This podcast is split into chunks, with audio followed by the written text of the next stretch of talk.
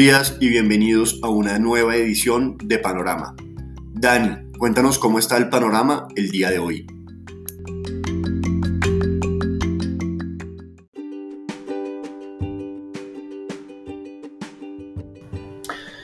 Muy buenos días a los seguidores del, del podcast Panorama de Global Securities. Hoy 16 de julio de 2021, nuevamente un arranque tranquilo, aunque obviamente al final de la tarde a veces termina siendo muy positivo o muy negativo, como hemos visto en las últimas jornadas. Con respecto a la noticia del día, nuevamente algo sobre Colombia que nos llama la atención, cuando uno ve un crecimiento del 8.6% en términos anuales, normalmente nos sentimos muy contentos, muy positivos, si eh, se trata de una cifra de actividad económica.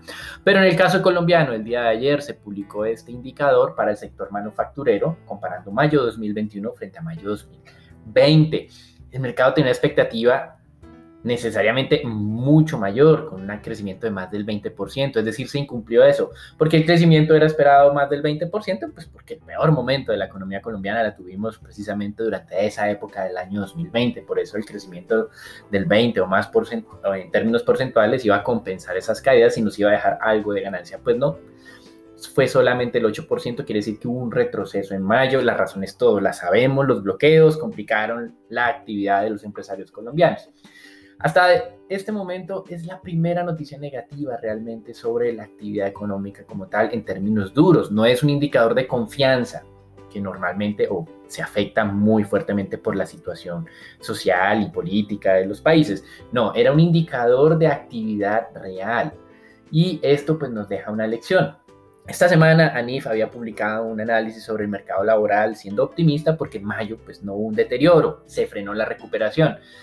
La traducción de esto es simple, los empresarios no despidieron personas durante el mes de mayo porque hasta ahora estaban comenzando los bloqueos. Afortunadamente se levantaron.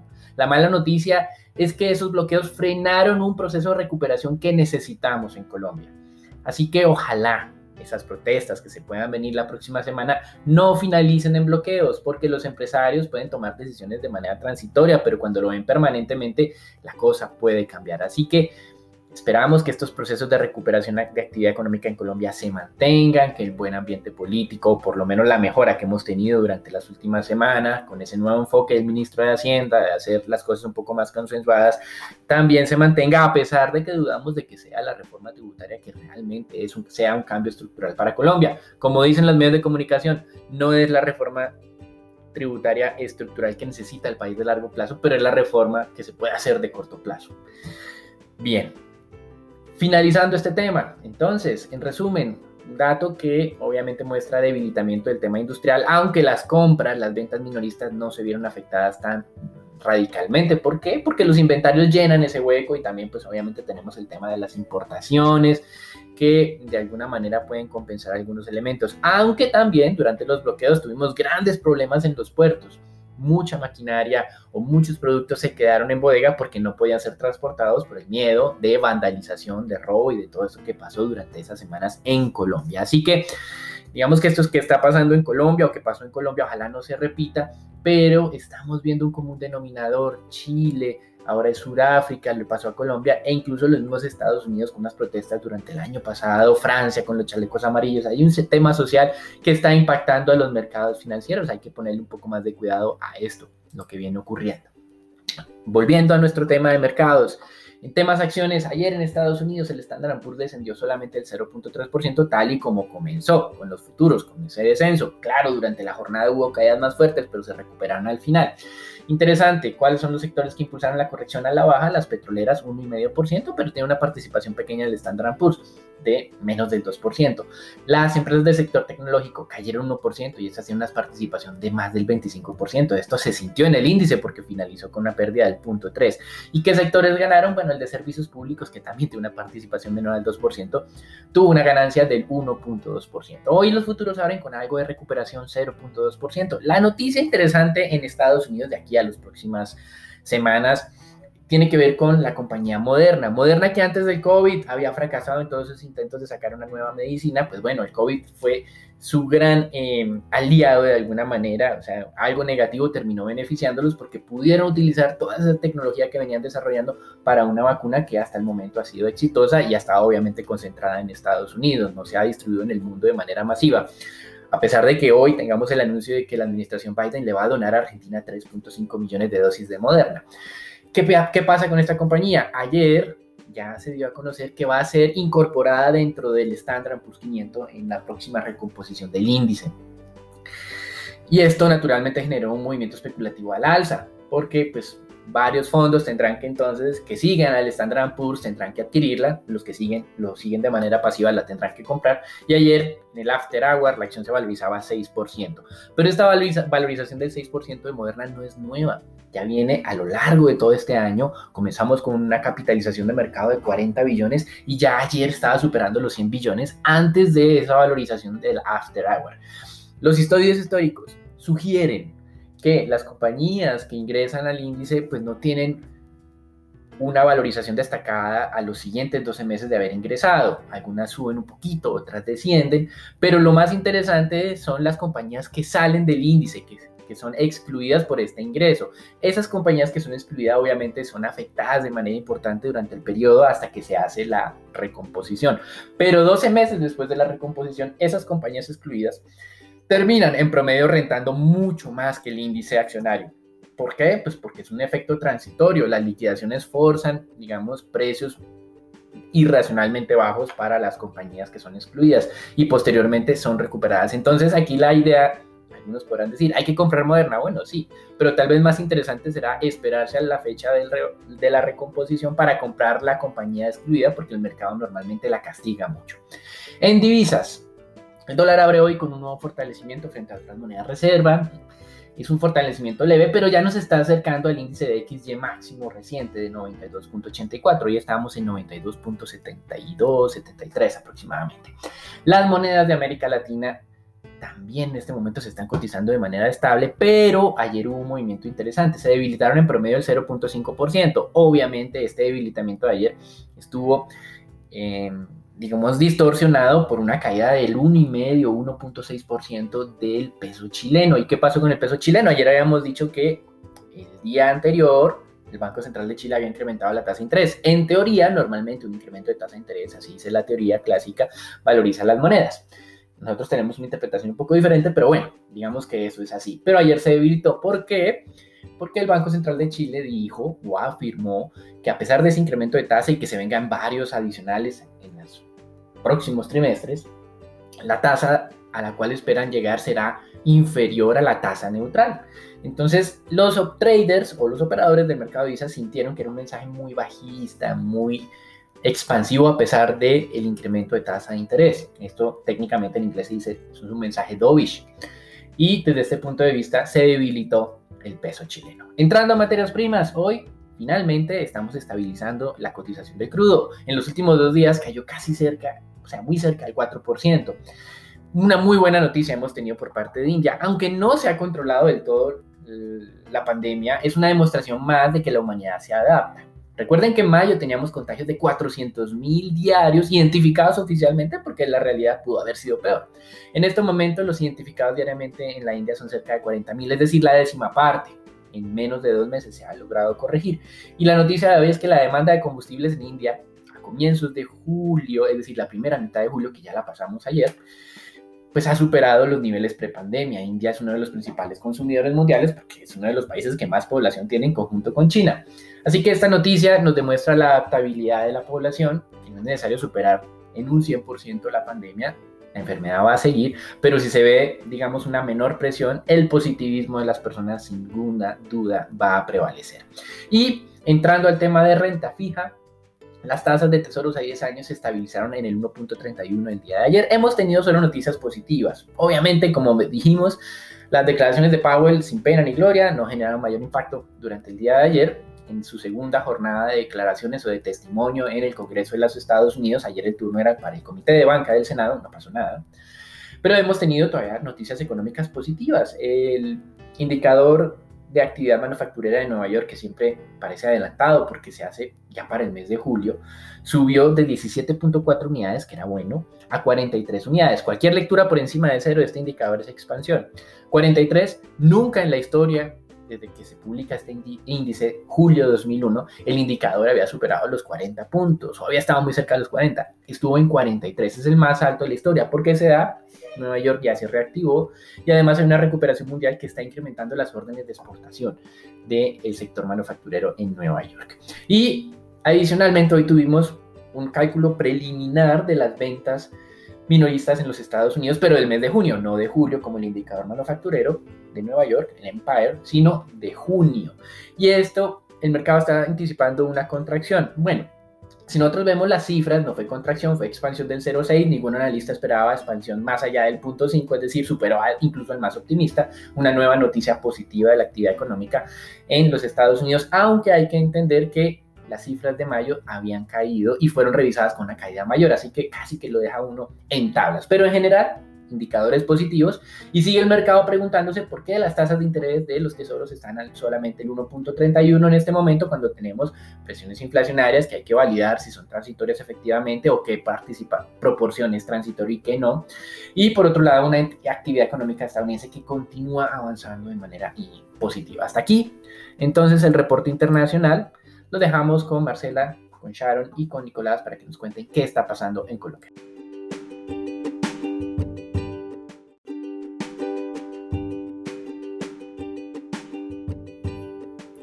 Buenos días Dani, muchas gracias. Vamos a hablar de las noticias de Colombia. Para comenzar, el día de ayer se conoció como Colombia por primera vez en los últimos días superó los 18 mil casos nuevos de COVID. Sin embargo, las muertes bajaron de ritmo. Adicional a esto, en encuesta publicada por el Banco de la República, se conoció como la inflación en 2021 se acercaría al 4%, pero bajaría en el 2022. En cifras sobre bancarización, se vio un impacto positivo ocasionado por la pandemia del COVID-19, donde 2,6 millones de personas adultas accedieron por primera vez a un producto financiero. Igualmente, en información revelada por el Departamento Administrativo Nacional de Estadística DANE para el mes de mayo, la producción industrial tuvo un crecimiento real del 8% con respecto al mismo periodo del 2020, cuando la economía cerró por la pandemia del COVID-19, pero tuvo una fuerte descolgada con respecto al ritmo visto en el mes de abril, cuando había repuntado un 63% frente al igual periodo del año pasado. De acuerdo con los datos revelados, tanto la producción real como las ventas reales de la industria tuvieron un fuerte freno, toda vez que estas últimas pasaron a crecer en mayo un 5,6%, pero en abril pasado habían tenido un repunte del 60,8% en comparación con el mismo mes del 2020. Según el DANE, en mayo pasado, de las 39 actividades industriales representadas por la encuesta, un total de 32 registraron variaciones positivas en su producción real.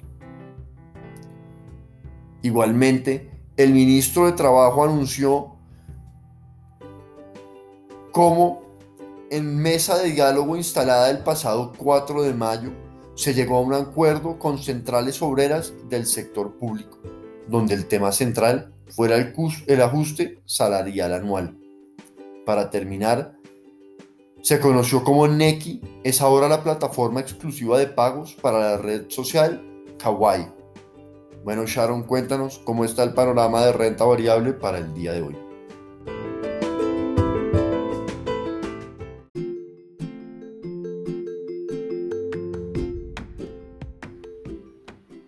Muy buenos días para todos. Pasando entonces al comportamiento del mercado accionario en la jornada de ayer, experimentamos un mercado vendedor que retrocedió cerca de 0.9%, registrando caídas por tres jornadas consecutivas y una vez más ubicándose sobre los 2.000, los 1.270 puntos.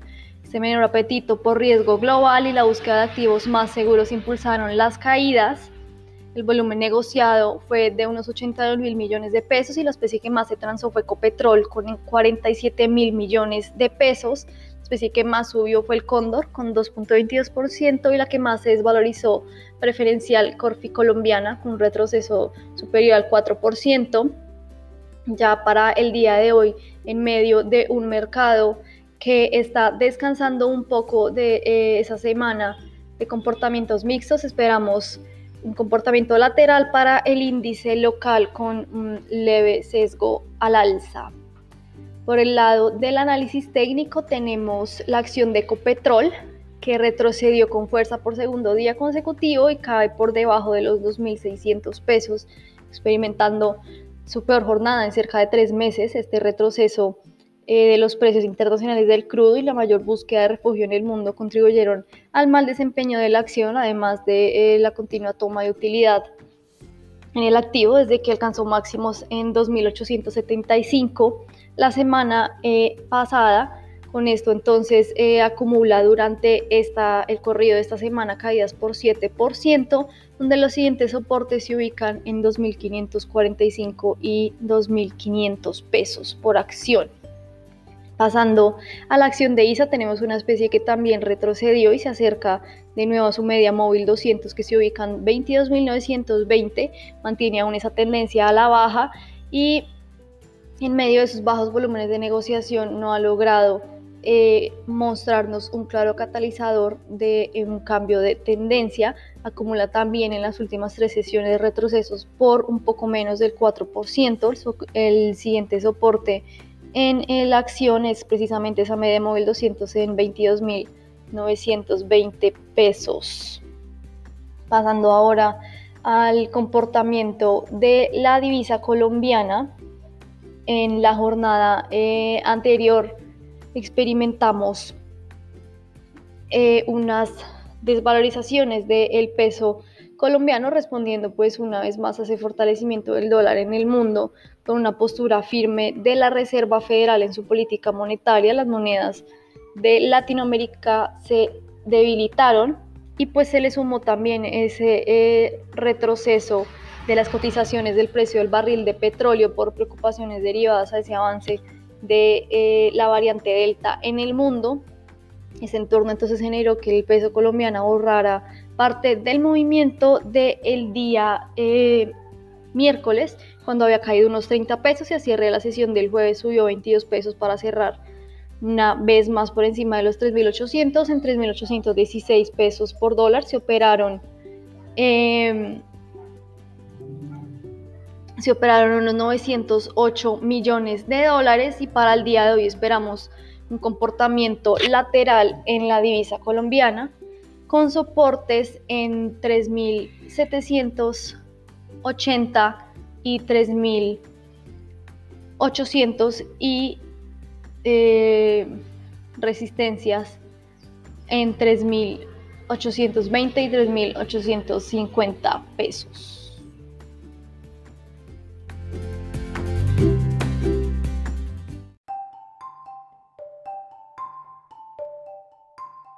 Buenos días para todos. Durante la jornada de ayer, la curva testa fija se desvalorizó 3,77 puntos básicos en promedio por la oferta de títulos en los segmentos corto y largo de la curva, aunque se observó algún interés eh, de compra en el segmento medio. Es de destacar que los test del convencimiento de julio de 2024 presentó un aumento de 1,15 puntos básicos en su tasa de interés. La curva TSVR se valorizó 1,85 puntos básicos en promedio, siguiendo a los testada fija y con un nivel bajo de operación. En el mercado se negociaron 2,1 billones de pesos distribuidos en 1,4 billones para el CEN y 0,7 billones para Master Trader. Con respecto a la deuda privada se negociaron 1.250 millones de pesos en donde el 63% de las operaciones correspondieron a títulos con tasa de referencia IPC, el 26% a títulos con tasa de referencia tasa fija y el 11% restante a títulos con tasa de referencia IBR. Eh, la producción manufacturera en Colombia creció 8,6% frente al año anterior. De las 39 actividades industriales representadas por la encuesta, Un total de 24 registraron variaciones positivas en su producción real, sumando 19,3% a la variación total anual, mientras que 15 susceptores con variaciones negativas restaron en conjunto 10,8% a la variación total. Por su parte, las ventas minoristas crecieron 22,8% anual. Los principales aumentos en las ventas se observaron en calzado, artículos de cuero y sucedáneos del cuero, prendas de vestir textiles y otros vehículos automotores y motocicletas, mientras que alimentos fue la única categoría que presentó una reducción del 7%. El Banco de la República publicó los resultados de su encuesta mensual. El mercado estima un promedio de inflación mensual de 0,04% para julio de 2021 y para cierre de 2022 se espera una variación anual del IPC de 3,27% y un aumento del PIB en Colombia de 6,41 en 2021 y un déficit fiscal de 8,47% del PIB y un descuadre externo del 4,09% del PIB. Hoy habrán subastas en operaciones de expansión que incluyen repos de 9 meses por un billón de pesos y a 32 días por igual monto.